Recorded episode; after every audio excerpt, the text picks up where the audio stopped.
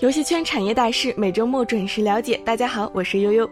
许久没有爆出大新闻的史玉柱，在本周又有新动作了。这次他敲定了一份名为“金狼入室”的顶级人才招聘计划，将以亿元年薪招聘 CTO，亿元年薪招聘优秀制作人。那么这一次史玉柱葫芦里卖的又是什么药呢？从史玉柱回归巨人的这一段时间里啊，狼文化可以说是其代名词。为了将危机感和竞争机制重新带回公司，以提升人员效率，史玉柱在巨人内部可谓是风风火火地推动了一系列的改革措施。其主要核心就是要赶走对公司实质危害更大的老白兔，把高薪和股票分给新来的狼。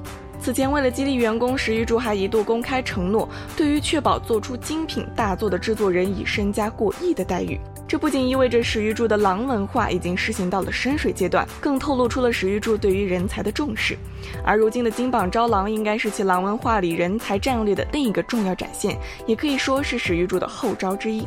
我们知道啊，经过了史玉柱狼文化的一系列改造，其公司架构及现行的文化展现都已经有了很大的改变。而 CTO 和优秀制作人都是两个非常重要的岗位，在这个时候高调的金榜招狼，对于认可狼文化以及需要具备的一些优秀属性，将会更加直观及透明，对于巨人和应聘者都是件好事。另外需要指出的是，自从上任 CTO 宋世良卸任之后，巨人 CTO 岗位一直处于空缺状态。史玉柱此举也算是将其重新提上了日程。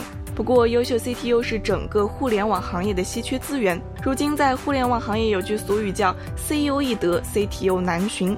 尽管巨人金榜高悬，短时间内也恐难如意。在今年七月，盛大游戏任命张玉柱为 CTO，而此前该职位已空缺三年。另外，电商巨头京东的 CTO 一直也经历了同样的三年空窗期，直至前雅虎副总裁张晨于去年十一月就职。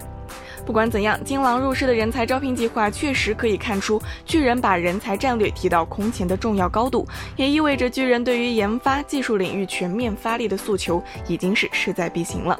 好了，本次语音内容就到这里了。了解本周其他重点信息，可以在下方自行浏览。这里是四三九九游戏鹰眼，我是悠悠，我们下周再见。